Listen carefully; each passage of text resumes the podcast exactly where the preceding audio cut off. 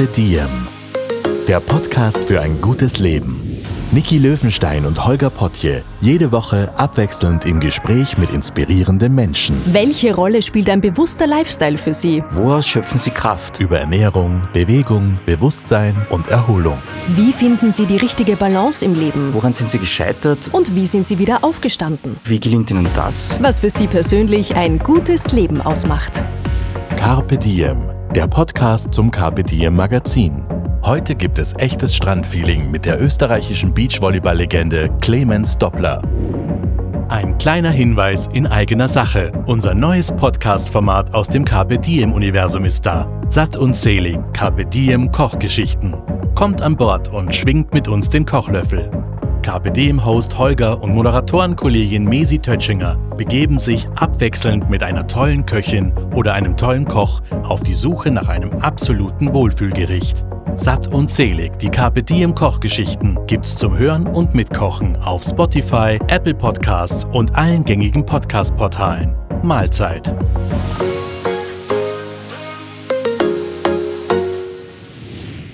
Hallo, einen wunderschönen Tag wünsche ich. Da sind wir wieder. Ganz herzlich willkommen bei Diem. Mein Name ist Niki Löwenstein und ich freue mich, dass ihr auch diese Folge wieder angeklickt habt. Die Urlaubszeit ist ja schon in vollem Gange. Vielleicht liegt ihr sogar gerade am Strand, wenn ihr Glück habt, wenn ihr jetzt unseren Podcast hört. Aber auch wenn dem nicht so ist, bei meinem heutigen Gast hat man immer und sofort das Gefühl, Sand unter den Füßen und auch ein bisschen zwischen den Zehen zu fühlen. Sein Arbeitsplatz war und ist nämlich der Beachvolleyballplatz. Ich begrüße den Olympioniken, Europameister, Vize-Weltmeister und Unternehmer Clemens Doppler. Grüße dich. Hallo Niki, danke für die Einladung. Danke, dass du dir Zeit nimmst. Ich freue mich sehr. Du bist nämlich viel beschäftigt, haben wir gerade im Vorgespräch geklärt. Was treibt dich gerade so um? Womit beschäftigst du dich? Ähm, ja, es ist Sommer. Sommer ist für mich immer äh, Hauptarbeitszeit, wenn man es so nennen darf, ähm, obwohl ich nie das Gefühl habe, wirklich arbeiten zu müssen, weil ich immer noch das, was ich mache, sehr, sehr gerne mache. Äh, es ist gerade Hauptsaison, das heißt, ähm, die Turniere stehen an, hat schon begonnen, jetzt geht es weiter eigentlich bis Mitte September. Ähm, dem aber nicht genug. Ich äh, versuche mich jetzt schon aufzustellen auf ähm, ja, ein Leben nach der Volleyballkarriere, nach der Beachvolleyballkarriere und bin doch jetzt schon sehr viel mit Vorträgen und Seminaren unterwegs. Macht mir irrsinnig viel Spaß bei Unternehmen vorstellig zu sein und versuche da sehr oft die Parallelen zwischen Spitzensport und Wirtschaft ein bisschen zu beleuchten, weil es ja dadurch, ja, durch meine Erfahrung schon sehr viele gibt. Ähm, immer wieder äh, arg zu sehen, für mich auch immer wieder ein neues Learning, wie viele es tatsächlich sind und ja, das mache ich gerade sehr viel. Dazu kommt natürlich noch meine Tochter, die eigentlich ähm, als erstes genannt werden hätte sollen. Aber ähm, es sind sehr viele Projekte und ähm, Familienzeit, die ich natürlich jetzt ein bisschen intensiver erlebe als in den letzten 20 Jahren. Und das alles macht schon eine ganze, ganze Reihe an, an, an To-Dos aus. Wir kennen dich natürlich vom Beachvolleyballplatz. Wenn man an Beachvolleyball denkt, dann kommst du in den Sinn in Österreich. Wie würdest du denn aktuell deinen Beruf beschreiben? Immer noch äh, Profisportler, ähm, doch ein bisschen mannigfaltiger als in den letzten Jahren. Ähm, dadurch, dass ich jetzt nicht mehr auf Olympia zu 100 Prozent ausgerichtet bin, ähm, fällt da so ein bisschen ein Rattenschwanz weg. Also seit 2000 ähm, habe ich immer so die, diese vier Jahresziele, die sehr hoch gesteckt waren, sprich die Qualifikation für Olympische Spiele. Das ist immer so ein Vierjahresprojekt, das man ähm, vier Jahre vorher planen muss und angehen muss. Und ich habe mich aber ganz klar gegen Paris 2024 ausgesprochen und Jetzt kann ich es ein bisschen individueller gestalten, mein Leben, und habe eben sehr viele Nebenprojekte neben ähm, Spitzensport eben am Laufen, wie zum Beispiel eben ein Mentoring-Programm für den äh, Verband für junge Spieler. Ähm, bin ein bisschen in diese Speaker, Keynote, Keynote-Speaker-Schiene äh, rein, reingerutscht, was mir irrsinnig viel Spaß macht. Ich habe eine GmbH gegründet mit Marc Janko, Conny Wilczynski, die Sportbox, wo wir Kinder den Sport näher bringen wollen. Das ist aber jetzt auch schon wieder sechs Jahre her. Also nicht ausgerichtet auf die zukünftigen Medaillengewinnerinnen, sondern einfach ähm, Wertevermittlung, was Sport einfach bietet. Und so geht es eigentlich ja, weiter und macht mir sehr viel Spaß. Und wenn du dich jetzt bewusst gegen Olympia entscheidest, gegen diesen Vierjahreszyklus, ist damit auch schon ein bisschen eine Last von den Schultern gefallen? Macht es das etwas einfacher? Na, Last würde ich nicht sagen, denn ähm, mir hat diese Competition mit mir selbst immer extrem viel Spaß gemacht. Also ich habe das nie als große Bürde, als große Last empfunden. ein Ziel erreichen zu müssen. Das war ein ganz ähm, ja, bewusst gewählter Weg von mir. Der Weg hat mir irrsinnig viel Spaß gemacht, sonst hätte ich das auch nicht viermal geschafft. Aber ich habe mich hingesetzt vor zwei Jahren und habe mir meinen, meinen Durchschnitt an Tagen der letzten 20 Jahre ausgerechnet, wo ich nicht nur nicht zu Hause war, sondern wirklich nicht in Österreich war. Und das waren einfach 230 Tage im Jahr, ähm, wo ich einfach im Ausland war. Bist eine neunjährige Tochter. Es verschieben sich die ähm, Prioritäten. Es ist ganz normaler Zyklus, ganz normaler Lauf der Zeit, dass sich der, die, die Prioritäten verschieben. Und ich habe mir nachgedacht, ob es denn noch ein Turnier gibt, das ich erstens noch nie gespielt habe und das ich zweitens unbedingt noch erleben will, weil es out of this world ist quasi. Und die Antwort war nein. Und somit ähm, ist die Entscheidung absolut für die Familie gefallen. Es war jetzt nie gegen die Familie gerichtet, aber natürlich, äh, es gibt keine Medaillen ohne zwei Seiten, logischerweise. Und ähm, da ist die Last vielleicht ein bisschen runtergefallen, weil man dachte, okay, ich muss nicht jeden Tag, jede Woche in einen Flieger einsteigen. Ähm, ich war sehr gerne irgendwo, ich bin nicht nur gern hingeflogen dorthin. Ähm, und das Wegsein von zu Hause, das war schon eine Last und dies ist weg. Das finde ich schön, wie du das jetzt sagst, dass jede Medaille zwei Seiten hat, weil bei dir ist es ja wirklich im wahrsten Sinne des Wortes eine mhm. Medaille, die du anstrebst und wenn du die dann umdrehst und vorne glänzt sie schön und hat so viel Schweiß und Mühe erfordert und, und hinten ist dann aber der Geburtstag von der Tochter, den du versäumt hast, weil du nicht da sein konntest, da muss man wirklich gut abwägen. Ja, das macht was mit einem, wenn man gleich viele Geburtstage der Tochter versäumt, äh, wie mit dir gefeiert hat. Ähm, der Dr. Kurt Osborn, Osborn Kurtel hat es zu Lebzeiten schon so treffend gesagt, es gibt nichts Gutes ohne was Schlechtes und umgekehrt genauso. Und im Spitzensport ist es halt sehr plakativ, gerade in meinem Sport, ähm, wenn man Beachvolleyball live erlebt, äh, wenn man im Stadion sitzt, man, man sieht tolle Rallyes, man sieht äh, halbnackte Menschen auf den Tribünen, Urlaubsfeeling, Partystimmung, laute Musik, toller Sport. Und dann glaubt man, okay, das ist es. Nur was hinter äh, den verschlossenen Türen passiert, was auf der sogenannten Schattenseite der Medaille passiert, dass man eben nie zu Hause ist, dass man Verletzungen hat, dass man eigentlich nur Einjahresverträge mit den Sponsoren hat. Was passiert, wenn man verletzt ist? Was passiert, wenn man nicht performt? Ähm, solche Sachen, das sieht halt keiner, das macht natürlich was mit einem. Und äh, diese Schattenseite, die brauche ich mir jetzt nicht mehr so geben wie früher und das ist schon ein bisschen eine Erleichterung. Umso cooler, danke, dass du uns ein bisschen Einblick gewährst in dieses Leben, nämlich auch hinter die Tür, wo ähm, vorne nur das Zimmer mit dem Glamour und der Party und dem Strand und Was ja kein Sonne schlechtes, ist, also ist ja, ist ja gut, ja. Ja, absolut, ja. ja. Aber es ist eben nicht nur alles. Ja, genau. Du hast gesagt, viele Verletzungen. Du hast allein zwölf, glaube ich, Knieoperationen waren es hinter dich gebracht. Wie hast du es geschafft, da jedes Mal wieder aufzuerstehen, dich neu zu motivieren, wieder auf den Platz zu gehen? Ja, weil ich mir, glaube ich, das, den richtigen Job gesucht habe.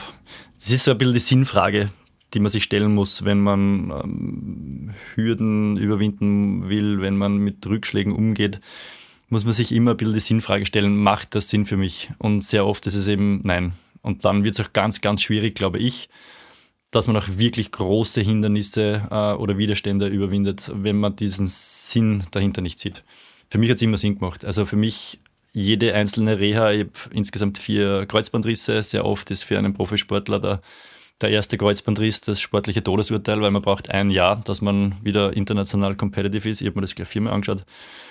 Und so eine, so eine Reha bei einer Kreuzbandoperation, die ist halt jetzt nicht so unbedingt angenehm und ist auch nicht ganz leicht. Du weißt auch nicht, kommst du jemals wieder gut zurück? Ähm, bleiben die Sponsoren, bleibt der Partner? Wir haben ja doch eine Sportart, wo du sehr abhängig bist von deinem äh, Partner. Es gibt nur einen. Ähm, das sind Fragen, mit denen muss man sich dann erst auseinandersetzen, wenn es einmal nicht so läuft. Und dadurch, dass es aber für mich immer Sinn gemacht hat, habe ich gewusst, ähm, das will, ich will wieder dorthin, wo ich vorher war. Ähm, zum Glück war der Background, also die Family, die Sponsoren, extrem supportive. Ähm, ich habe mir ein relativ gutes Netzwerk in, auf der medizinischen Seite aufgebaut, was natürlich auch extrem wichtig war für mich. Und ähm, mich hat bei jeder Verletzung so ein Satz begleitet, den ich mal gelesen habe und ich weiß nicht mehr wo, aber der hat irrsinnig viel Sinn gemacht für mich. Der sagt, wenn du die Insel erobern willst, dann musst du die Schiffe verbrennen. Und das ist so dieser Plan B, den man eigentlich oft hat, dieses Sicherheitsnetz, den hat es für mich nicht gegeben. Weil ich habe gewusst, hätte ich einen Plan B, hätte ich, wäre ich niemals all in gegangen. Also ich, ich bin ein Mensch und das ist bitte nicht für jeden, aber ich bin ein Mensch, wenn er wirklich so ähm, vor einer Weggabelung steht, wo es rechts und links geht. Und ich weiß, rechts ist halt wirklich dieses Comeback, dann gibt es nur rechts. Ich glaube, ich hätte kein großes Verletzungscomeback jemals geschafft, wenn ich dieses Sicherheitsgefühl gehabt hätte, so, ah, okay, wenn es nicht funktioniert, dann mache ich halt das. Bin wirklich jedes Mal all in gegangen. Ich glaube, das hat auch diesen richtigen Drive in mir ausgelöst und zum Glück ist es bis jetzt immer gut gegangen.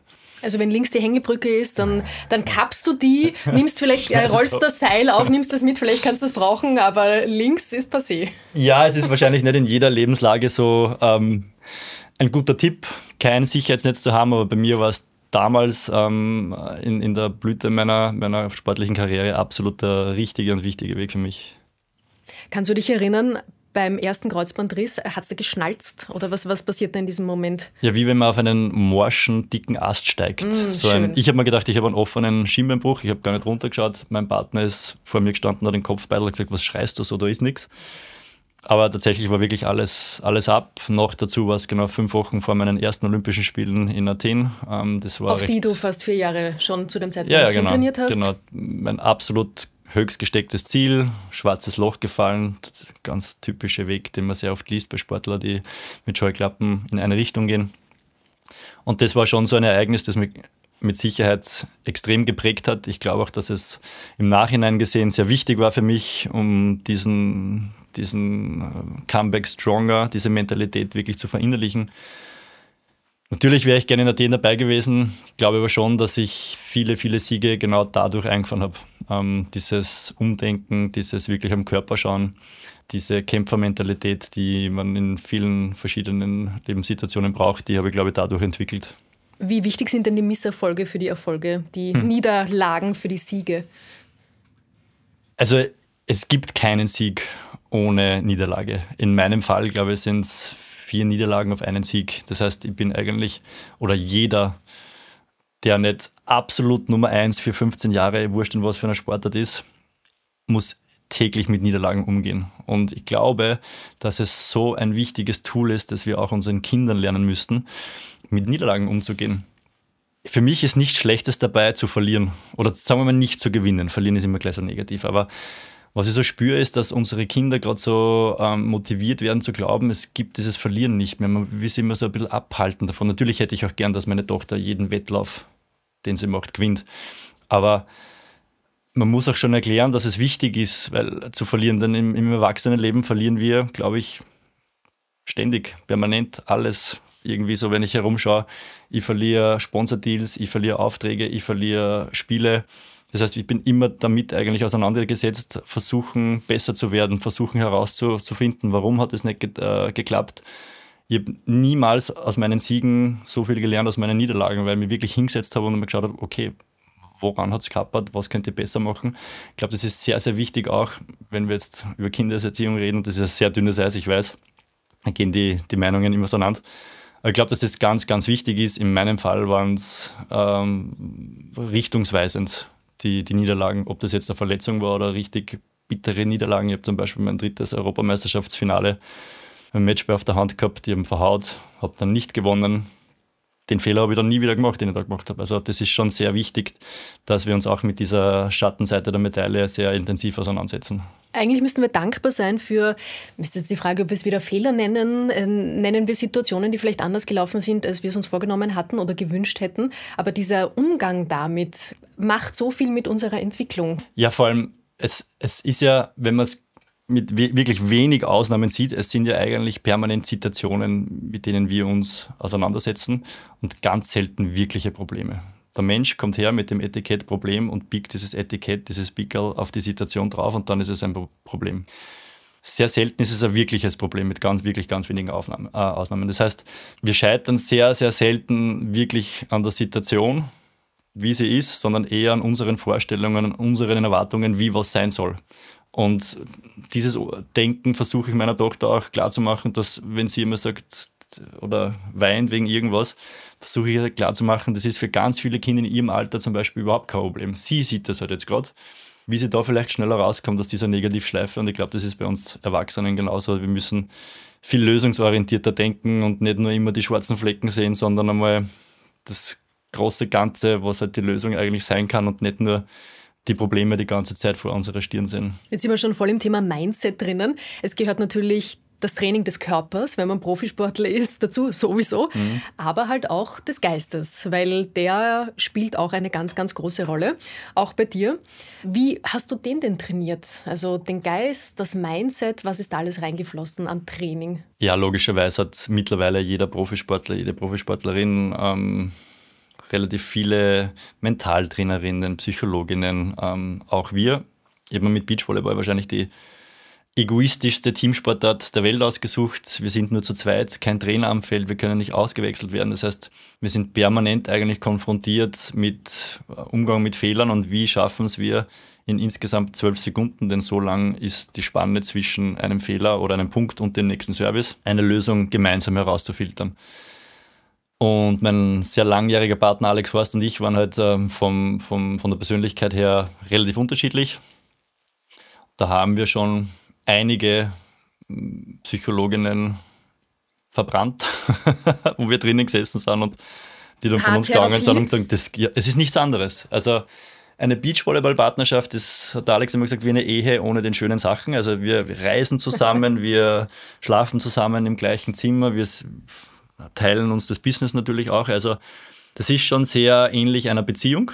Und irgendwie haben wir es aber geschafft, dann schon auch mit externer Hilfe, aber mehr mit uns zusammen, dass wir uns zusammenraufen, wenn es einmal schwierig ist. Ähm, relativ schnell versuchen, einen gemeinsamen Weg zu finden, das immer mit Kompromissen ist. Also diesen einen richtigen Weg, den gibt es nicht. Ähm, und genauso ist es ja bei unserer Partnerschaft da, dass wir permanent konfrontiert sind mit Kompromissen und versuchen, einen Weg zu gehen, der für beide äh, okay ist. Und dann entwickelt sich über die Jahre, wir haben ja doch über zehn Jahre zusammengespielt, äh, ein gewisser Mindset, wo du sagst, okay, es geht nicht immer miteinander, aber versuchen wir doch am Feld die beste Version von uns selbst zu sein, weil das hilft den anderen auch. Äh, wir haben irgendwann einmal aufgehört, uns Gedanken zu machen, was brauchst du jetzt in der Situation, wenn es dir schlecht geht und was brauche ich. Wenn du wirklich sehr unterschiedlich bist, dann geht es halt manchmal nicht. Sondern wir haben einfach versucht, okay, wenn du schlecht spielst, versuche ich so gut wie möglich, mich auf mich selbst zu konzentrieren, die Punkte zu machen und so hilft man ja dem anderen wieder auch. Und das war eigentlich so nicht, kein Geheimnis, ist ja kein Geheimnis, aber unser Weg, der am besten funktioniert hat. Du hast in einem anderen Interview mit meinem Kollegen Flo Rudig erzählt, dass du zu deinen früheren Partnern uh. gar nicht so super immer warst. Du hast da ein Schimpfwort, das mit A anfängt und mit Loch endet. Mhm. Im Hinblick auf unsere Töchter nenne ich es jetzt nicht. Ja. Das hast du verwendet, dass du dich so aufgeführt hast. Wann ist dir diese Erkenntnis gekommen? Ich war ein furchtbar schlechter Partner tatsächlich. Also ich hätte in meiner Karriere viel mehr Matches gewonnen, wäre ich supportiver gewesen in den ersten zehn Jahren meiner Karriere. Ähm, die ersten zehn Jahre meiner Karriere war ich immer so das absolute Alpha-Tier am Court. Ähm, ich war der, der Ansagen gemacht hat. Ich war meistens der, der, wenn man was gewonnen hat, hat man gewonnen, weil ich gut gespielt habe. Wenn wir verloren haben, hat meistens der Partner schlecht gespielt. Zumindest habe ich so in meiner Wahrnehmung gesehen bis ich dann eben mit Alex Horst gemeinsam gespielt habe und da zum ersten Mal wirklich zwei Alpha-Tiere aufeinander gekracht sind und ich gesehen habe, wie absolut nicht hilfreich es ist, wenn einer neben dir steht, der dir die ganze Zeit Ansagen gibt. Das war ich vorher nicht gewohnt. War das ein bisschen so ein Spiegel?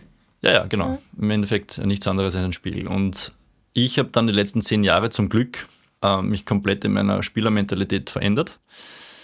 Und das war für mich jetzt nicht nur am, am Court, sondern auch abseits des Courts, Privatleben, was auch immer, ähm, ein absoluter Gamechanger. Also egal ob im Sport oder im, im privaten Bereich, mit Druck funktioniert es einfach nie, sondern muss immer Lösungen bieten. Und dadurch, dass ich dann einen Schritt zurück gemacht habe, und ich glaube, das kann ich ja so sagen, ohne schlechten Gewissen, ähm, da ein bisschen die Rolle am Feld gewechselt habe, hat es auch funktioniert, denn es hätte niemals zehn Jahre funktioniert, wenn zwei Alpha-Tiere keinen Schritt ähm, weggehen aus ihrer Position. Ähm, und da bin ich eigentlich sehr happy und auch ein bisschen stolz auf mich, dass, dass ich wirklich äh, so eine Persönlichkeitsentwicklung mitgemacht habe, dass ich mich in einer anderen Persönlichkeit dann wiedergefunden habe, die mir besser taugt. Und so hat es dann auch zehn Jahre lang gut, gut funktioniert und war kein, kein Scheißpartner mehr, wenn man es jetzt so. Wie stärkt man denn diesen Zusammenhalt? Also wenn man jetzt Teambuilding ganz gezielt angehen möchte, weil es hören uns jetzt viele Menschen zu, die zwar keine Profisportler sind, die aber in einem Team arbeiten mhm. und vielleicht auch daran ganz gezielt arbeiten möchten. Mhm. Was kannst du denen mitgeben? Wie wird man ein besserer Teamplayer? Ja, es gibt eine wunderbare Aufstellung, mit der ich selber immer arbeite bei Teams, egal wie groß sie sind, ob das jetzt kleine Organisationen sind oder große Organisationen, egal ob es im Fußball ist, wo du wirklich teilweise 20 Spieler hast oder im Beachvolleyball, wo du nur zwei hast. Ähm, da gibt es diese Aufstellung, dieses Star-Team versus äh, Team of Stars. Also viele sind äh, Organisationen mit sehr, sehr vielen absolut gut ausgebildeten Mitarbeiterinnen, nur herrscht da eine eine Kluft von Neid, Missgunst, da geht man nicht gern den Extrameter, diese extra Meile, wo du sagst, okay, heute bleibe ich für dich ein bisschen länger im Büro und natürlich helfe ich da, wenn du die Kinder abholen willst, was auch immer. Ähm, die gibt es dort nicht. Sind aber super ausgebildet, viel Kompetenz, aber wenig Zusammenhalt. Da gibt es ja nicht dieses gemeinsame Ziel, diese gemeinsame Vision. Und im Fußball sieht man das sehr oft. Das ist ein Verein, der irrsinnig viel Millionen besitzt und immer nur die besten Fußballer kauft, aber gewinnen nichts, weil es halt lauter Egoisten sind. Und dann auf der anderen Hand gibt es Organisationen, die haben genauso kompetente Mitarbeiterinnen, nur eben da herrscht ein, ein Klima von Vertrauen, von vor allem Respekt der Diversität, was ganz, ganz wichtig ist. Wir wollen keine Einheitsroboter haben, sonst kriegen wir immer nur die gleichen Ergebnisse, sondern wir wollen halt sehr viel unterschiedliche Menschen, weil halt jeder Stärken und Schwächen hat. Genauso ist es im Spitzensport auch. Und äh, diese gemeinsame, gemeinsame Vision ist, ist eben dort vorhanden. Und das ist äh, dieses Team of Stars eben. Das gibt es sehr viele ähm, einzelne gute und bei dem Star-Team, das ist immer nur so, ja, da will halt jeder das Tor schießen quasi und nicht halt den, den, die Auflage geben, den Pass. Und ich glaube, in der Wirtschaft ist es genauso, dass, dass so eine, ähm, ja, eine, eine, ein, ein Klima des Vertrauens, des Respekts, der gemeinsamen Vision, dieses, diese extra Mile, die man gern gehen will, hin und wieder für einen, für einen Kollegen oder für die Kollegin, das muss herrschen, dass man wirklich eine, eine funktionierende Organisation vorfindet. Und sehr oft sieht man halt total viel Kompetenz, aber sehr wenig miteinander. Und ich glaube, dass es dann auch nicht reicht, ganz oben mitspielen zu können. Wie würdest du sagen, was macht ein gutes Team aus? Wie würdest du das für dich definieren? Was kann ein gutes Team? Ein gutes Team hat, glaube ich, und ähm, dieser Spruch Diversity is King, ähm, so unterschiedlichste Persönlichkeiten wie nur irgendwie möglich. Ähm, wir alle haben Stärken und Schwächen. Ähm, ich glaube, dass, also ich bin seit 20 Jahren ausgelegt auf Stärken, Stärken und Schwächen akzeptieren, außer man hat solche äh, Schwächen, dass man halt wirklich jeden Tag drüber stolpert, dass man irgendwie, dass das eine Limitation ist äh, fürs Unternehmen. Aber ich picke mir lieber die Stärken des, des Einzelnen oder der Einzelnen raus und versuche die noch besser zu machen und akzeptiere die Schwächen. Hätte ich die ganze Zeit nur an meinen Schwächen gearbeitet, wäre ich niemals irgendwie über 20 Jahre in der Top 10 gewesen, 100% nicht. Das erinnert mich gerade ein bisschen an die Schule, wo man ganz besonders viel Energie in oh, das reinstecken muss, wo man schlecht ist. Da, da, ich denke an viele Mathe-Nachhilfestunden. Da hätte ich viele Geschichten zu erzählen, ja. Im Endeffekt äh, ist es nichts, also Führungskraftentwicklung oder Teamentwicklung ist nichts anderes als Kindererziehung. Ähm, nur Kindererziehung da traue ich mir oft nicht drüber zu sprechen, weil natürlich äh, möchte ich auch nicht, dass sich irgendwer in meine Kindererziehung äh, einmischt. Aber im Endeffekt ist dasselbe. Und ähm, ja, also dieses Konzept der Stärken stärken, ich glaube, das macht eine funktionierende Organisation, ein funktionierendes Team aus, ob das jetzt im Spitzensport oder in der Wirtschaft ist. Ich glaube, das ist ganz, ganz wichtig, dass man, dass man das fördert und nicht immer nur bei zum Beispiel Mitarbeitergesprächen über die Schwächen redet. Und dieses, das verwechselt man sehr oft mit so einem, einem, Kritikgespräch, was alles nicht gut funktioniert hat. Warum sucht man nicht die guten Sachen raus und schaut, dass man die noch fördert? Ich glaube, dass das eher der, für mich zumindest, richtigere Weg ist. Da spielt jetzt Kommunikation eine zentrale Rolle. Mhm. Ich glaube auch, dass Kommunikation sehr wichtig ist, gerade in meiner Sportart zum Beispiel. Wir müssen irrsinnig viel reden in den Momenten, wo es auch ähm, notwendig ist. Und das ist sowas, ähm, zum Beispiel, wir haben immer einen Physio mit auf Tour, auf Trainingslager und ein guter Physio, eine gute Masseurin, was auch immer, die weiß genau, wann Kommunikation wichtig ist und wann es nicht gewünscht ist. Und ähm, die kann noch so viele Ausbildungen haben, wenn die zum Beispiel durchspricht und sie weiß nicht oder merkt nicht, wenn ich einfach gerade einmal nichts reden will, dann kann sie noch die beste Ausbildung haben, ist sie für mich eine schlechte Therapeutin oder ein schlechter Therapeut. Aber ein Physio zum Beispiel oder eine Physiotherapeutin ist viel mehr als nur körperliche Arbeit. Das ist tatsächlich, also mein Physio ist gleichzeitig mein bester Freund, ist gleichzeitig mein bester Therapeut. Ob das jetzt für den Körper oder für den Geist ist, der weiß genau, wann kann er mit mir über Sachen reden, die wichtig sind und wann ist er ruhig. Und so ist es auch, glaube ich, am Chord, so ist es auch auf äh, abseits des Chords. Man muss immer zur richtigen Zeit das richtige Gefühl entwickeln, wann kann ich was sagen. Und vor allem, wann kann ich ein bisschen schärfer was sagen und wann brauche ich das gar nicht. Und das ist halt, braucht man ein bisschen ein Feingefühl. Leider gibt es da mittlerweile sehr wenig Menschen, die das haben, aber ich glaube, das ist absolut wichtig. Gerade am Chord kommuniziert ihr aber auch nonverbal. Ihr habt ja eure Geheimzeichen da hinter dem Rücken. Mhm. Erzähl uns da mal ein bisschen was drüber. Das habe ich immer ganz faszinierend gefunden. Ja, so geheim ist das gar nicht. Das hat im Endeffekt jedes Beachvolleyball-Team. Ähm, dadurch, dass wir oft in Stadien spielen, wo es sehr laut ist und jetzt zum Beispiel mein Partner am Service steht und acht Meter weiter stehe ich am Netz, können wir uns nicht Sachen zurufen. Das wird auch dann der Gegner hören. Darum zeigt, zeigt man Zeichen, ähm, die sehr individuell sind und für viele Teams unterschiedlich. Im Endeffekt ist es nichts anderes, wie man den Chord abdeckt, welche Richtung ich versuche, den Ball zu blockieren oder zu verteidigen und welche Richtung der Partner das macht, dass wir ein Konzept haben. Und das ist halt mit den Zeichen, das immer sehr viele Menschen interessiert. Für uns ist das nicht mehr so interessant.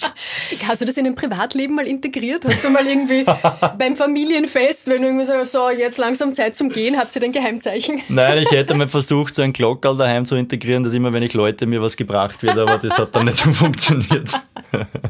Komisch. Ja, sehr Kann komisch. ich mir gar nicht vorstellen. Ja, stimmt. Nimm uns mal ein bisschen mit, eine, eine Körperreise. Wie ist der Körper eines Beachvolleyballers? Wo wird der ganz besonders beansprucht? Welche Muskeln spielen da bei euch eine, eine große Rolle für jemanden, der jetzt am Sand noch nicht Vollgas gegeben hat, uns jetzt aber zuhört? Ja, wir sind so eine Sportart, ist eine Mischung äh, zwischen Ausdauersportart und Kraftsportart. Wir sind genau in der Mitte irgendwo. Also bei uns dauert eine Rallye im Schnitt acht Sekunden wir müssen nicht nur einmal sehr hoch springen, sondern wir müssen ungefähr 200 Mal ein ungefähr gleiches Niveau halten an Sprüngen. Das heißt, bei uns ist so eine Mischung äh, guter Ausdauer, aber nicht Kraftausdauer und Schnellkraft, aber nicht nur Maximalkraft. Das heißt, eigentlich sollte der ganze Körper fit sein. Logischerweise ist ähm, Bauch, Rumpfregion bei uns sehr wichtig, weil die Schlagbewegung alles nicht nur aus der Schulter kommt, sondern auch sehr viel vom Rumpf. Das heißt, ähm, bei uns geht sehr viel Training in den Rumpfbereich, also Bauch-Rückentraining. Weniger Ausdauer, mehr spezifisch am Sand. Also ich bin früher sehr viel am Rad gesessen, aber das war irgendwie nach einer Zeit mir viel zu unspezifisch. Ich bin ein großer Fan, immer wirklich am Platz Ausdauer zu trainieren, wo ich auch dann bin. Und ähm, natürlich Schulter, Knie, dadurch, dass der Sand ein, ein kein stabiler Untergrund ist, wo wir sehr oft einbeinig landen, warum ich dann sehr oft das Kreuzband gerissen habe. Also sehr viel Stabi-Training, Koordinationstraining, Schulterkräftigung, weil wir doch sehr oft auf den Ball drauf haben und wir mit über 100 km/h den, den Ball servieren. Also so ein ganz körperliches Fitnessprogramm wäre gar nicht so, so schlecht. Ihr seid schnell und wendig. Genau, ein guter Allrounder, glaube ich, müsste man sein, um am Beach erfolgreich zu sein. Wie ist das denn eigentlich, wenn man einen Partner hat? Ihr seid eben ein Duo, super, super eng miteinander. Und wenn man dann gemeinsam an diese körperlichen und auch die geistigen Grenzen geht, man schwitzt zusammen, man trainiert zusammen, man duscht wahrscheinlich gemeinsam. Es Alles, ist auch ja. eine körperliche Nähe die ganze Zeit. Was macht das mit einem, wenn man so eng ist. Ja? Das kann sich ja jemand, der jetzt einen Bürojob hat, gar nicht vorstellen. Ja, es ist so, wie wenn du mit der Kollegin einfach wirklich 24-7 unterwegs bist. Uh, unser Büro ist halt der Beachvolleyballplatz. Und duscht, das ist irgendwie manchmal ein bisschen schwierig vorzustellen. Ja, also ich kriege auch sehr oft die Frage, na, wie ist es so, einen Beruf zu haben, wo die ganze Zeit die Mädels in Bikinis herumlaufen und spielen? Also ich, ich sehe das nicht, das ist einfach Betriebsblindheit. Ich würde niemals auf einem Beachvolleyballcourt stehen und mir ein Damenspiel anschauen und denke mir, ja, die haben eigentlich gar nicht so viel an. Obwohl jetzt zum Glück eh schon jede Frau wählen kann, äh, in welchem Outfit sie, Outfit sie spielt. Aber das ist Betriebsblindheit, das sehen wir nicht mehr. Genauso wie ich nicht mehr sehe, dass ich tätowiert bin. Äh, sehe, sehe ich nicht. Ja. Was man immer sieht, sieht man eigentlich nie. Und genauso ist das mit, der, mit dem Partner. Ja. Wir reisen zusammen, wir schlafen meistens im, im gleichen Hotelzimmer zusammen, wir essen zusammen, wir müssen zusammen gewinnen, aber auch verlieren. Also es ist sehr viel Zeit, die man gemeinsam verbringt und da ist es natürlich cool, wenn du wen auf deiner Seite hast, mit dem du gut kannst wo du nicht jedes Mal erklären musst, warum machst du das jetzt so, sondern äh, wo so ein gewisses blindes Verständnis, Verständnis herrscht. Aber für uns ist das nichts mehr Besonderes, vor allem wir sind ja nicht immer nur zu zweit, sondern unser Team besteht meistens so zwischen sechs und acht Menschen. Also da ist eine Physiotherapeutin, ein Arzt, ein Statistiker, ähm, teilweise unser Pressesprecher. Also das sind schon Leute mit dir auf Reisen, wo du sagst, okay, jetzt brauchst du mit dem Partner nicht so, dann gehst du halt mit dem Physio essen. Also das ist ganz angenehm. Ist im Umkehrschluss die Abgrenzung auch etwas, was man im Laufe der Karriere lernen muss, wie das gelingen kann? Ja, die gibt es nicht. Also Abgrenzung gibt es tatsächlich bei uns nicht. Abgrenzung schaut so aus, dass du sagst, okay, du willst bitte dieses Turnier ein Einzelzimmer haben oder du gehst ähm, mit dem Statistiker ins Zimmer. So irgendwie, so haben wir uns quasi ein bisschen unseren Space geholt, aber richtige Abgrenzung funktioniert in unserem Job nicht. Alex und ich haben jetzt die letzten zehn Jahre einen Schnitt gehabt von 345 Tagen, wo wir gemeinsam unterwegs waren. Er hat Familie, ich habe Familie. Also wir haben uns viel öfter gesehen als unsere eigene Familie. Davon Abgrenzung zu sprechen, wird schwierig. Allerdings, das stimmt. Ja. Wie kann es gelingen, bei so einer körperlichen Anstrengung auch einen kühlen Kopf zu bewahren? Also wie schaffst du es dann in diesen heißen Momenten ganz fokussiert zu sein und dann wirklich im Moment das bringen zu können, was du bringen musst?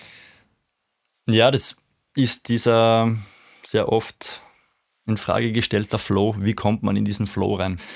Wenn es eine Formel gäbe, ich glaube, da würden sehr viele Menschen sehr viel Geld dafür zahlen. Ähm, Mist, ich habe geglaubt, Na, jetzt hier bei uns im Podcast, endlich lässt es leider, raus. ich kann es da auch leider nicht erklären. Ich war, ich habe diesen Flow schon ein paar Mal ähm, erlebt und meistens war es aber dann, also warum dieser Flow entstanden ist, weil ich mir wirklich auf das Hier und Jetzt konzentriert habe. Das klingt so abgedroschen, aber ist tatsächlich so. Also bei unserem Vize-Weltmeistertitel bei der Heimweltmeisterschaft 2017 hätte ich eigentlich nicht spielen können, weil ich habe mich verletzt zwei Wochen vorher und dachte, ich kann dieses Turnier nicht spielen. Das heißt, ich bin in dieses Turnier gegangen und habe mir gedacht, okay, der Punkt, schauen wir mal, ob ich diese, diesen Punkt schaffe.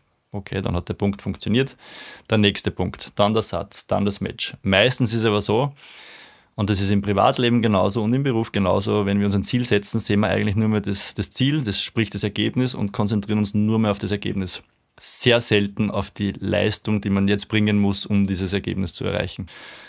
Und im Sport ist es so, wenn wir uns auf das Ergebnis konzentrieren, wird es nichts.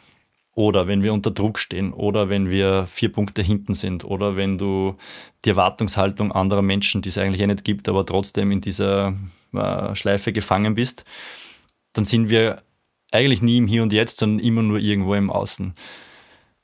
Unter Druck habe ich immer am besten funktioniert, wenn ich mich einfach auf meine Skills, die ich jeden Tag stundenlang trainiere, konzentriert habe und versucht habe, so gut wie möglich jetzt gerade zu sein.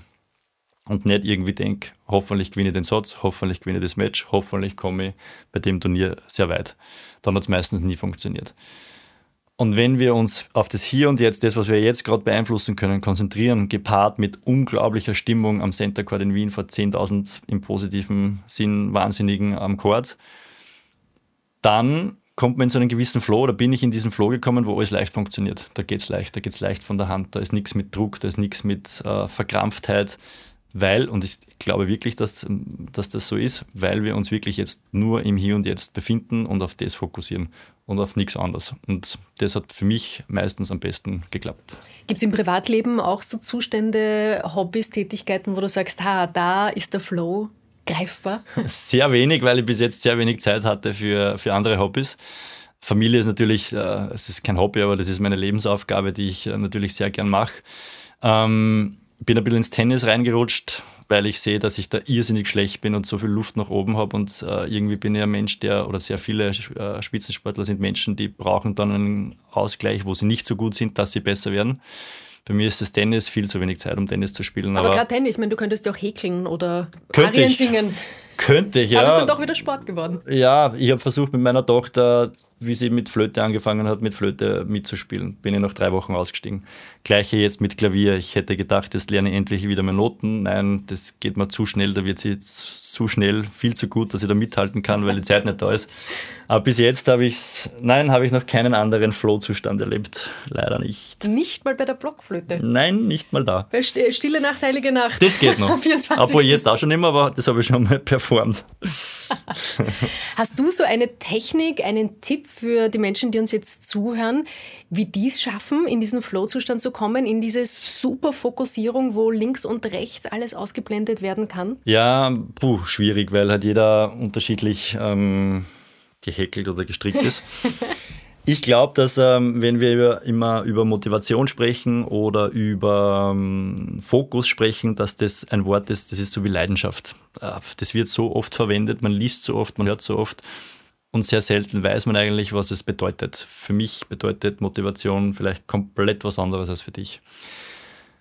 Ich glaube, dass, wenn es jetzt so ein bisschen um Ziele geht, so um private Ziele, persönliche Ziele, berufliche Ziele, dass äh, die Motivation ein bisschen überstrapaziert wird, dass das zu wichtig genommen wird. Ich glaube, dass die Disziplin viel wichtiger ist, dass äh, wir nicht nur Sachen machen, wenn wir dazu motiviert sind, weil wenn ich jetzt zum Beispiel laufen gehe, ich hasse Laufen, aber wäre ich nur dann oder würde ich nur dann laufen gehen, wenn ich dazu motiviert wäre, dann würde ich sehr viel dem Zufall überlassen, weil wir einfach nie motiviert. Sobald es ein bisschen nieseln wird, würde ich sagen, nein.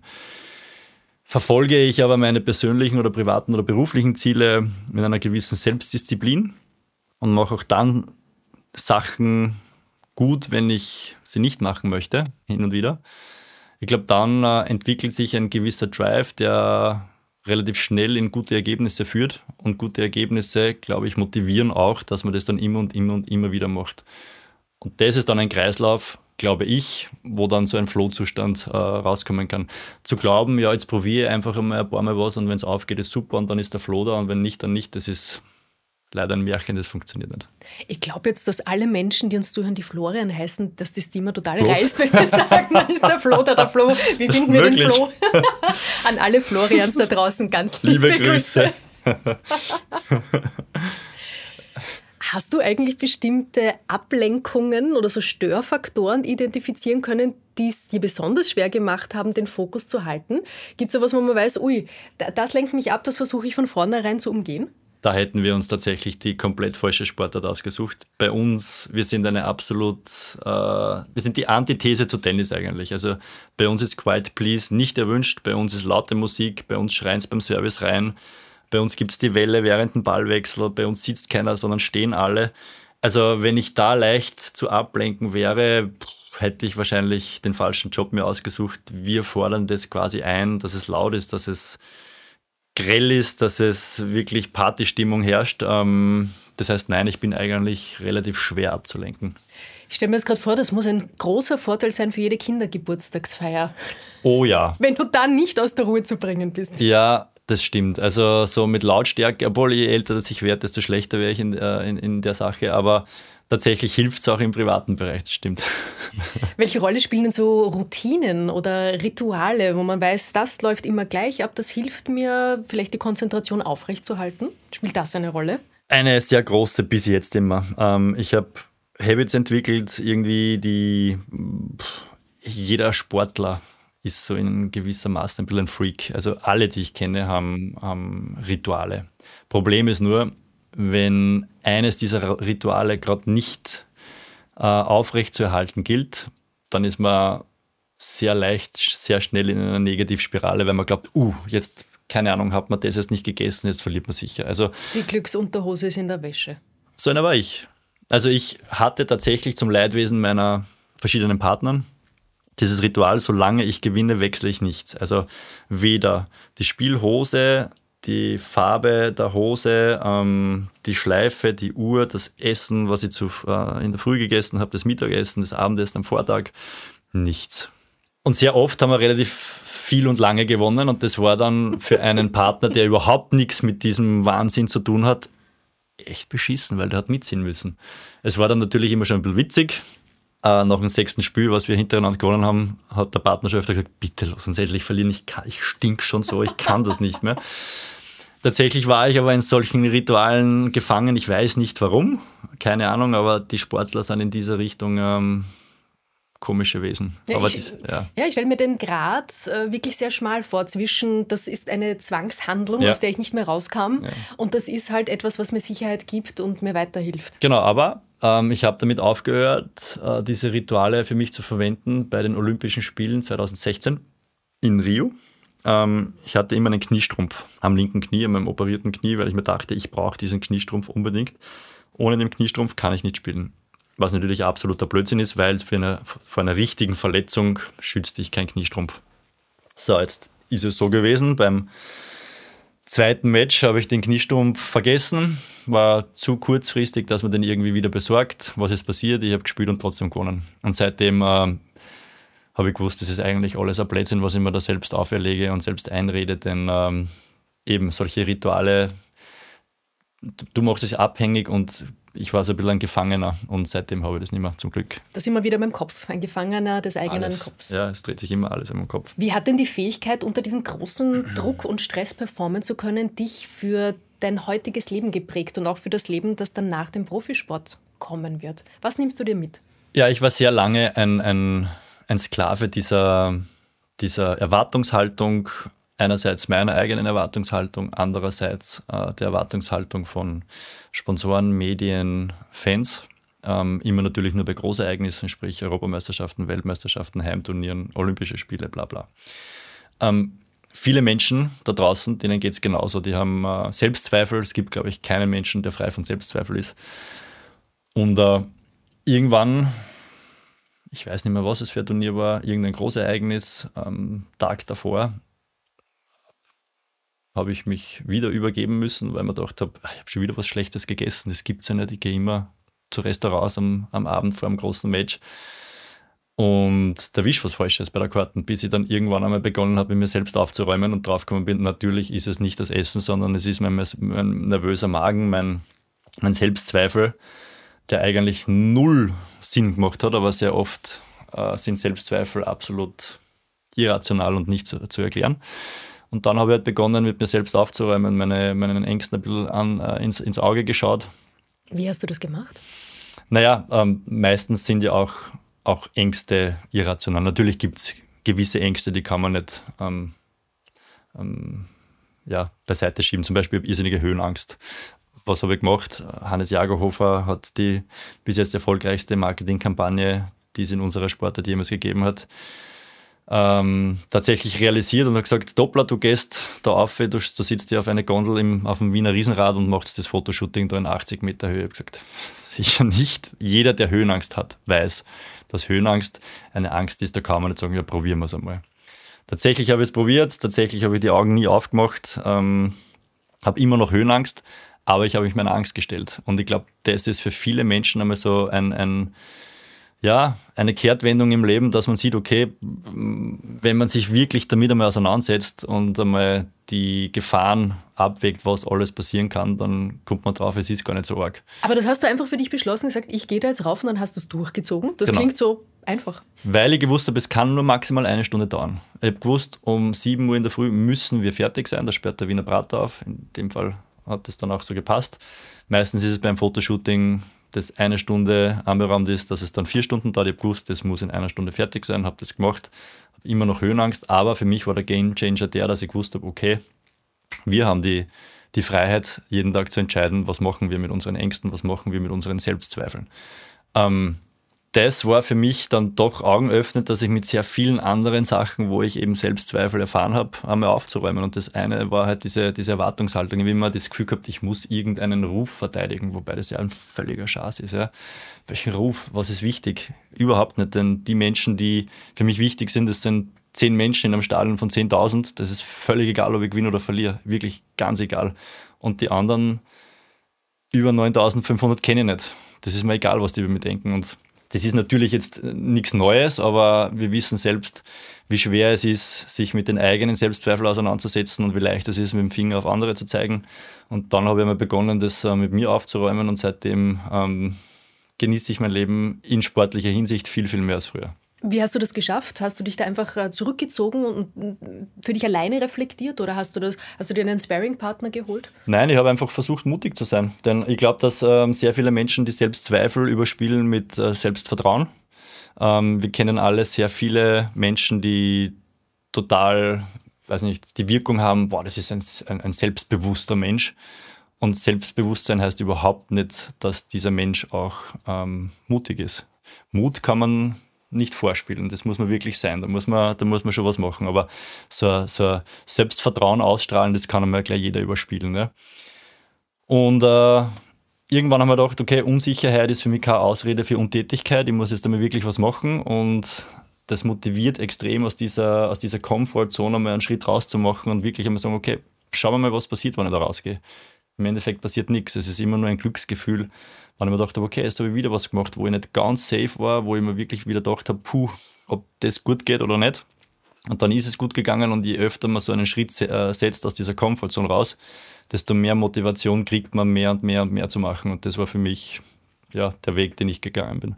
Wenn du dich jetzt nicht gerade ins Riesenrad setzt, wo bist du mutig im Alltag?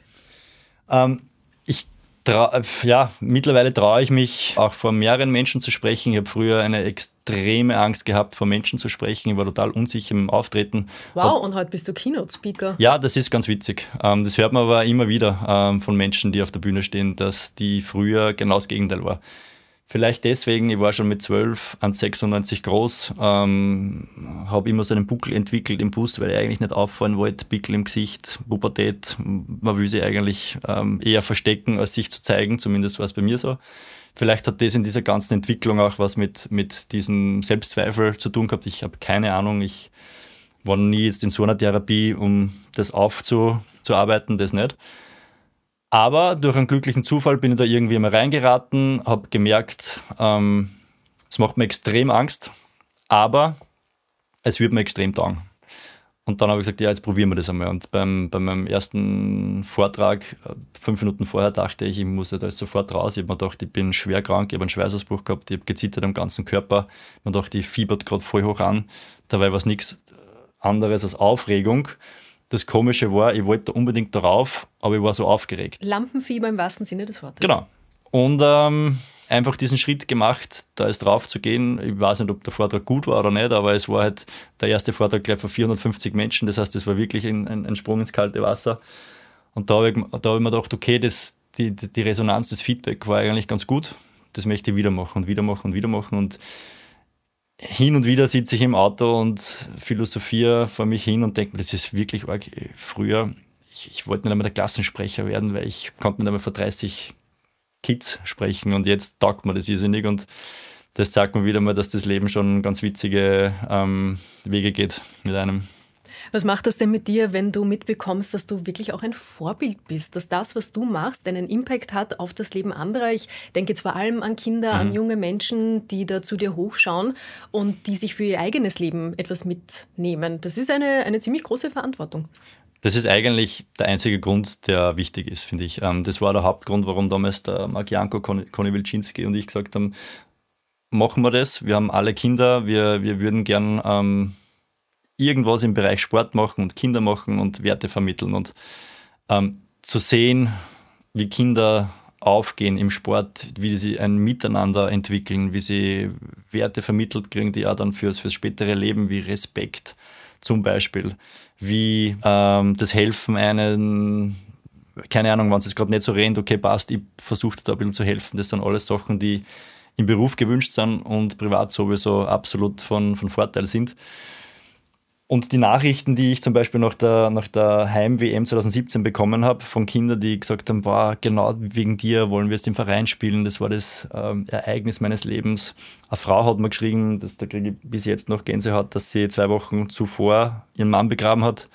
Und sie hat sich gedacht, sie kann nie wieder Glücksgefühle entwickeln. Und dann geht sie dorthin und war im Viertelfinale am Samstag gegen Polen bei uns. Und das war wirklich das, das Spiel das, das hat extrem lang gedauert. Das war das letzte Spiel, Sonnenuntergang auf der Wiener Donauinsel bei 30 Grad, also wirklich toll. Und sie hat gesagt, ähm, sie dankt mir quasi, obwohl ich überhaupt nichts dafür kann, dass sie im Stadion gesessen ist und geweint hat vor Glück, weil sie gedacht hat, hey, quasi sie kann wieder Freude äh, ja, mm. erleben. Das sind Sachen, um die es geht. Es geht im Endeffekt um kein Pokal und um keine Medaille, sondern es geht um, um Menschen zu inspirieren, vor allem Kinder zu inspirieren, denn die haben noch keine fix festgeschriebene Festplatten, sondern die sind noch so offen für, für neue Wege. Man muss sie ihnen nur zeigen, nicht nur reden, sondern zeigen. Wir, wir lernen einfach so viel mehr, wenn wir das, was wir vermitteln wollen, auch wirklich zeigen. Bringt nichts, wenn ich meiner Tochter sage, die eh noch kein Handy hat, gib's Hände weg und die sitzt die ganze Zeit beim Handy da, sondern es muss ein bisschen vorgelebt werden und im Sport ist es genauso und das macht mir irrsinnig, irrsinnig viel Spaß, das machen zu können. Jetzt ist meine nächste Frage quasi aufgelegt, nämlich was macht denn ein gutes Leben für dich aus? Du strahlst bei dem, was du jetzt gesagt hast. Diese Strahlen nehmen wir jetzt gleich mit.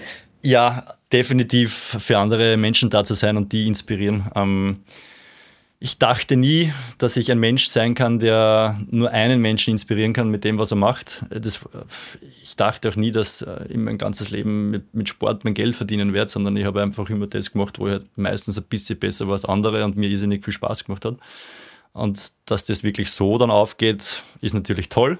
Und dass das aber ein Verantwortung ist, ich glaube, das falsche Wort, aber eine Möglichkeit ist, anderen Menschen was auf dem Weg mitzugeben, anderen Menschen gewisse Werte zu vermitteln oder zu zeigen, wie es auch funktionieren könnte.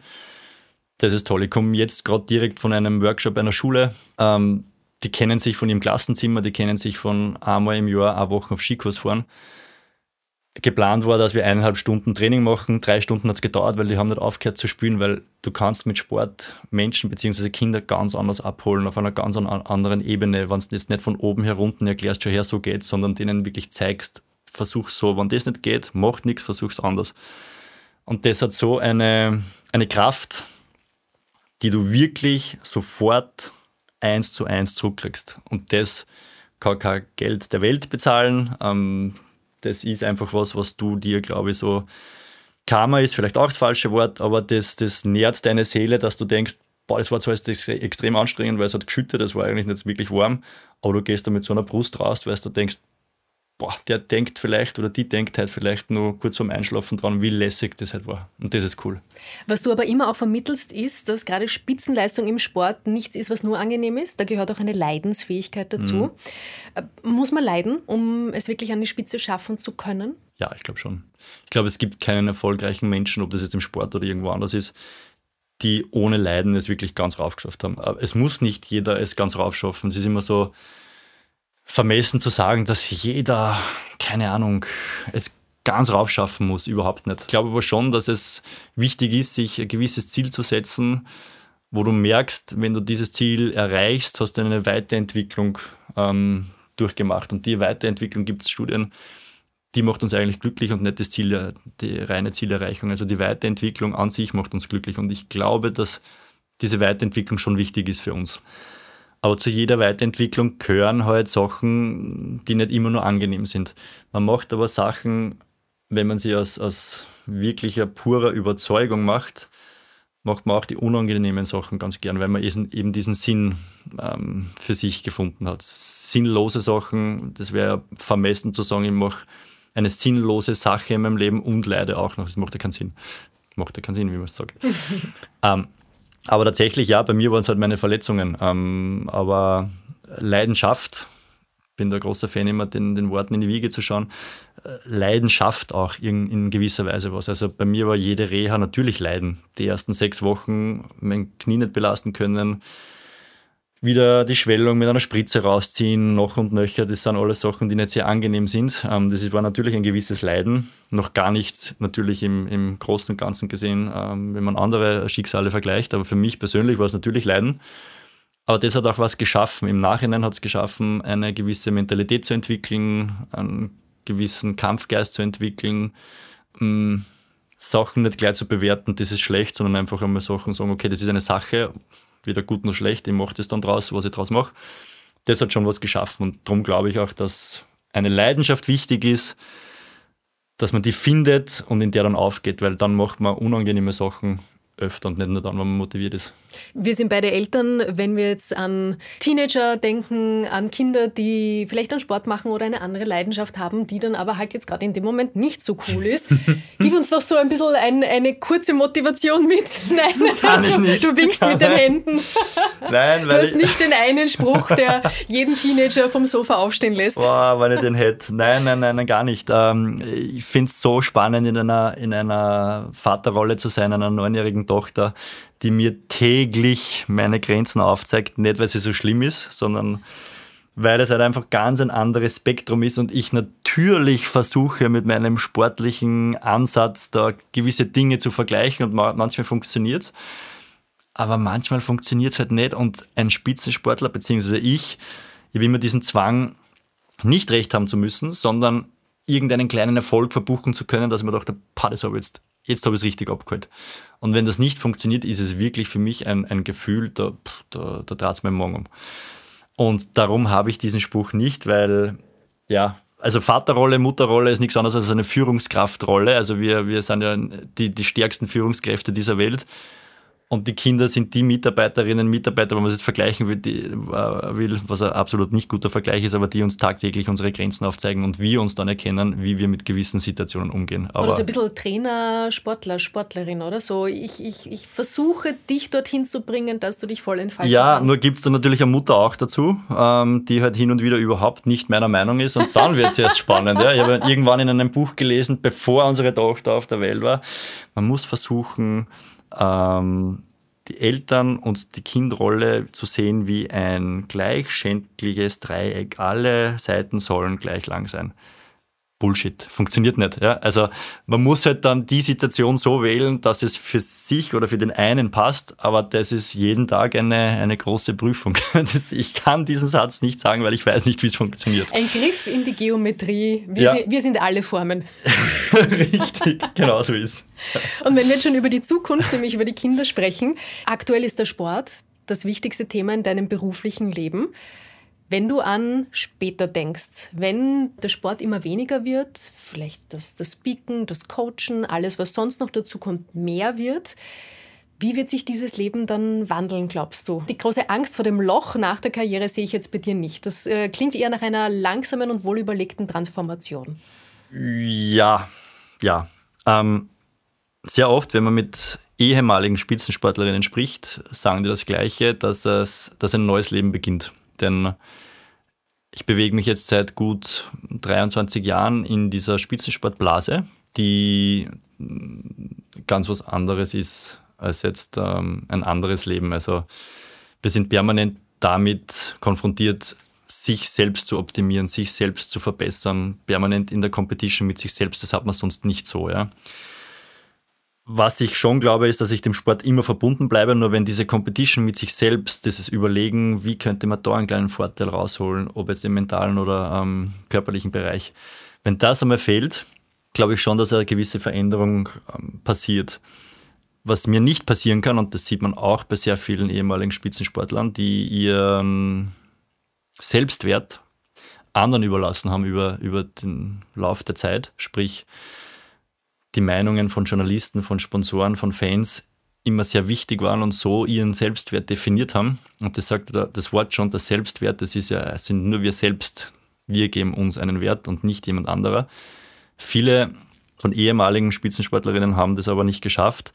Die fahren dann in ein Loch, weil wenn dann auf einmal keine Kamera mehr da ist, kein Podcast-Termin mehr da ist, kein Selfie mehr von den Fans mehr da ist, dann stellen sie ihren Selbstwert in Frage. Und das zum Glück habe ich die letzten Jahre geschafft, dass ich diese, dieser Gefahr nicht ausgesetzt bin.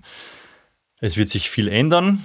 Ich weiß noch nicht, in welche Richtung es geht, aber ich glaube, dass der Gedanke, den ich sehr viele Jahre hatte, dass jetzt das beste Leben von mir vorbei ist, diesen Gedanken habe ich zum Glück nicht mehr. Denn viele denken den, okay, jetzt sind die besten Jahre deines Lebens vorbei und alles, was jetzt kommt, ist eigentlich nur mehr schlechter. Das ist ein irrsinnig ähm, frustrierender und gefährlicher Gedanke, den ich auch einmal hatte. Mittlerweile habe ich da keine Angst mehr. Was würdest du jungen Sportlerinnen und Sportlern mitgeben? Versuchen für sich einen richtigen Weg zu finden, diese Selbstdisziplin ähm, zu lernen. Das ist für jeden individuell, für jeden anders. Aber ich glaube schon, dass man, wenn sie den Anspruch haben, zu den Besten gehören zu wollen, wenn das wirklich der Anspruch ist, also ein Leistungsanspruch, ein Leistungsgedanke vorhanden ist, dann muss man nicht nur motiviert sein, sondern äh, selbstdiszipliniert sein. Und ähm, diesen sehr individuellen eigenen Weg herauszufinden, glaube ich, da trennt sich die Spreu vom Weizen.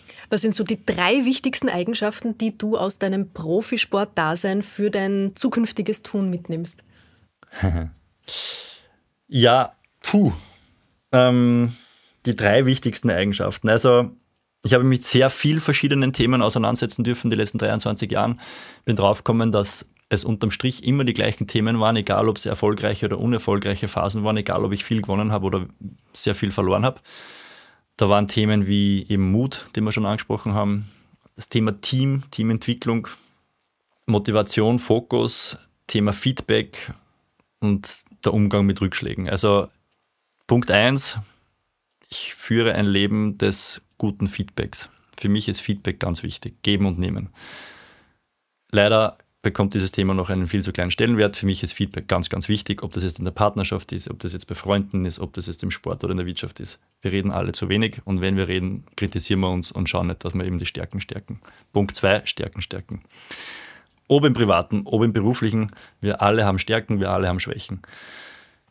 Der Dieter Lange, glaube ich, hat das einmal so treffend gesagt, der getretener Quark wird breit nicht stark. Das heißt, wenn wir alle nur breit treten, vergessen wir diese, diese Höhen rauszusuchen, diese, diese Stärken zu stärken, die Stärken zu definieren. Ich möchte meiner Tochter zum Beispiel oder ich würde sie gerne nur stärkenorientiert äh, erziehen. Sie hat sicher viele Schwächen, aber so viele Leidenschaften, so viele Stärken. Ich glaube, dass das eine bessere Entwicklung für sie ist, wenn ich versuche, da ihre Stärken zu unterstützen. Und Punkt 3, Mut. Ich glaube, dass wir alles Wesen sind, die viele Ängste haben, die geprägt sind von Selbstzweifel. Ich glaube, dass äh, wir alle mutiger sein müssen. Ich glaube, dass wir nicht immer nur warten sollen, bis wir uns perfekt vorbereitet fühlen, perfekt aussehend fühlen. Jetzt gerade mit Instagram und Co. Das ist ja alles eine Lüge. Ähm, am besten ausgebildet, was auch immer. Ich glaube, wenn wir so lange warten, dann warten wir alle viel zu lang. Bei Olympischen Spielen, wenn alle Sportlerinnen oder Sportler nur dann antreten, wenn sie glauben, am Tag X am besten vorbereitet zu sein, dann wäre ein Drittel oder wahrscheinlich mehr ähm, weg. Hin und wieder Sachen machen, wenn wir glauben, wir sind noch nicht perfekt, einfach probieren. Nur wenn man länger wartet, wird das kalte Wasser nicht warm. Also hin und wieder, wieder einen mutigen Schritt gehen bei Dingen, wo wir uns nicht bereit fühlen, ist, glaube ich, für uns ein absoluter Gamechanger in unserem Leben, weil wir sehen dann, dass es doch funktioniert, aber wir noch nicht am Tag X perfekt vorbereitet sind. Super, also einfach mal den Ball in die Luft und draufhauen, egal wo er landet. Genau so ist Lieber Clemens, das war ein ganz, ganz tolles, inspirierendes Gespräch. Ich danke dir sehr dafür und ich bitte dich am Ende auch dieses Gespräch, so wie ich es immer mache, um eine Frage, die das Leben stellt. Ist gleich eine Frage, die du als so wichtig erachtest, dass jeder, der uns jetzt zuhört, sich mal auf die Reise und auf die Suche nach einer ganz eigenen Antwort auf diese Frage begeben kann. Was ist denn so eine Frage, die das Leben an dich richtet? Ist mein Kaffee stärker als meine Motivation? Wenn diese Frage mit Ja beantwortet wird, dann glaube ich, dass wir uns äh, nicht Gedanken machen brauchen, wie können wir andere inspirieren, wie können wir andere motivieren, weil wir eben vergessen, dass es bei uns selbst anfängt. Ähm, ich glaube, dass wir, wenn wir andere auf unsere Reise mitnehmen wollen oder gewisse Werte vermitteln wollen oder wenn die Führungskraft die Mitarbeiterinnen und die Mitarbeiter motivieren wollen, dann muss das von sich selbst einmal ausgehen. Dann müssen sie motiviert sein, dann müssen sie eine inspirierende Persönlichkeit sein, denn nur so ist man ein bisschen ein Menschenfänger und kann andere mitreißen. Wenn dem nicht so ist, wird es, glaube ich, ganz schwierig. Das heißt, einmal hinterfragen, wie stark ist meine Motivation und wie stark ist mein Kaffee. Das einmal vergleichen und dann versuchen, die Antwort zu finden. Darauf hebe ich mein Espresso-Tasse, das wir tatsächlich beide in der Hand gehabt haben bei diesem Gespräch. vielen, vielen lieben Dank. Ich Sehr wünsche gern. dir ganz viel Erfolg auf dem Kott, aber natürlich auch im Leben. Danke. Danke, dass du dir Zeit genommen hast. Danke fürs Zuhören. Wenn es euch gefallen hat, dann belohnt uns doch mit einer 5-Sterne-Bewertung. Das hilft uns, um sichtbar zu sein. Und hört bitte gerne auch beim nächsten Mal wieder rein. Bis dahin genießt den Sommer, genießt das Leben, genießt den Kaffee und spielt ein bisschen Volleyball. Dankeschön.